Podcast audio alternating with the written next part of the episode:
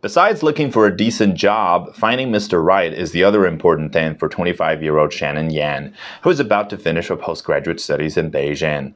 A shy woman whose classmates are mostly female, she decided to try a popular way to find her new romance after an unsuccessful relationship recently dating blind boxes. By spending 9.9 yuan or 1.55 US dollars on a blind box from a mini application built into the WeChat platform, she got the contact and basic information of a guy who also wished for a blind date.